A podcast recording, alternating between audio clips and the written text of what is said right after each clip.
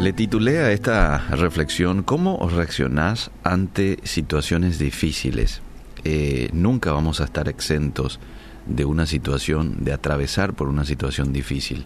Ahora, la palabra de Dios, específicamente el apóstol Pablo en Filipenses, dice a los hermanos de Filipos, y ojo, el escritor estaba en ese, en ese momento cuando escribe esta carta, estaba eh, preso, estaba en una cárcel, ¿sí?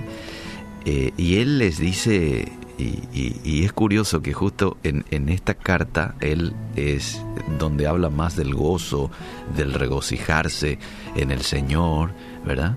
Y en el capítulo 2, en el verso 5, les dice a los hermanos de Filipos, haya pues en vosotros este sentir que hubo también en Cristo Jesús. El sentir de Jesús que haya en ustedes. Eh, situaciones inevitables, decía yo, eh, no vamos a poder, eh, como diríamos, prever muchas cuestiones. El auto que no arranca, finalmente llegas tarde a la cita. planeabas salir de paseo y justo en el momento en que iban a salir comenzó a llover. O tal vez perdiste a un ser querido en tu vida. Son situaciones inevitables, no tenemos el control de ellas. No podemos controlar muchas situaciones en nuestras vidas, pero hay algo que sí podemos controlar y es cómo reaccionamos ante esas situaciones. Es ahí donde Pablo dice que tenemos que tener el mismo sentir que hubo en Cristo Jesús. Ahora, amable oyente, este sentir no viene de manera automática. Hay que tomar algunas acciones específicas, prácticas, para que nosotros podamos disfrutar y tener este sentir de Jesús. Lo primero que tenemos que hacer es cambiar nuestra forma de pensar. Ese es el primer paso para ser transformado por la gracia de Dios. Claramente Romanos 12, 2 nos dice, dejen que Dios los transforme en personas nuevas al cambiarles qué cosa? La manera de pensar. Esto es metamorfosis. Cambiar de pensar como una oruga y comenzar a pensar como una mariposa. Hmm. Es como entrar en el capullo de la gracia de Dios y ser transformado por Él para libertad. Entonces, esto es lo primero que yo tengo que permitir ocurra en mi vida para poder sentir de manera a cómo lo hizo Jesús. Lo segundo que tengo que hacer es elegir enfocarme en los demás. ¿Por qué esto es importante? Porque una efectiva forma de tratar con el síndrome de victimitis, en donde yo soy la víctima, es eh, comenzar a pensar en los demás. Pablo dice en Filipenses 2.4, no mirando cada uno por lo suyo propio, sino cada cual también por lo de los otros.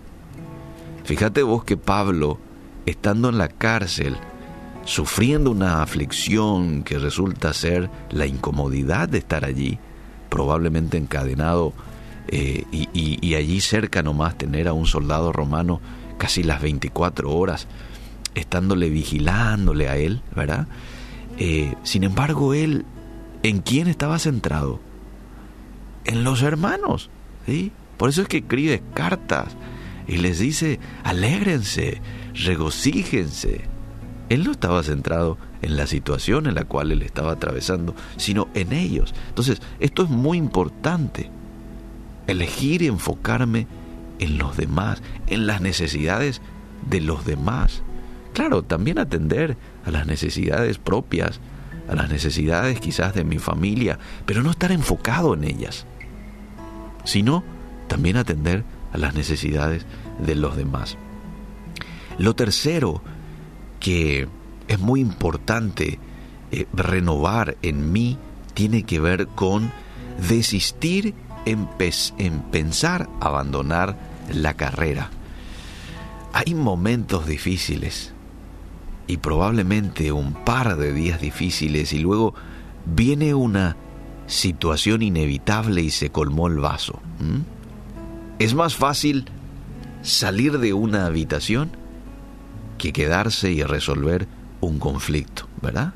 Entonces, rechaza el pensamiento de abandonar y esforzate por lo que vale la pena. Si hoy es uno de esos días en los cuales dices, bueno, hasta aquí llegué, hasta aquí llegué, ya ahora abandono el barco, o ya ahora, ahora tiro la toalla, ¿sí? Espera un ratito, espera un ratito, no vayas a tomar una decisión impulsiva, no vayas a desistir eh, rápido, no vayas a abandonar la carrera. Ahí es importante la perseverancia, amable oyente la perseverancia. Lo siguiente, el siguiente consejo que quiero darte es, prepara un plan para crecer. Prepara un plan para crecer. El Salmo 119, 11 dice, en mi corazón he guardado tus dichos para no pecar contra ti. La gracia transformadora de Dios comienza a operar en el momento que yo permito que su palabra haga raíces en mi corazón. ¿Mm? La adversidad promueve la resistencia en, nuestros, en nuestras vidas. Cuando surgen los inevitables en tu vida y vos los soportás, entonces estás dando un paso más en tu camino hacia la madurez. Sí, como dicen Filipenses 3:13, fijo la mirada en lo que tengo por delante. Para hacerle frente a los inevitables en nuestras vidas, debemos enfrentar los pensamientos que pensamos. Los pensamientos no son libres, sino que tenemos que mantenerlos cautivos y la única manera de hacerlo es estando nosotros sujetos a Cristo y a su palabra. Entonces, hagamos un repaso. Prepara un plan para crecer. Desiste en pensar abandonar la carrera. Elige enfocarte en los demás. Cambia tu forma de pensar. Cuando nosotros hagamos esto, entonces vamos a poder sentir de la misma manera que Cristo sintió. Y Él dice que fue obediente hasta la muerte y muerte de cruz. Hacia ahí tenemos que dirigirnos, amable oyente.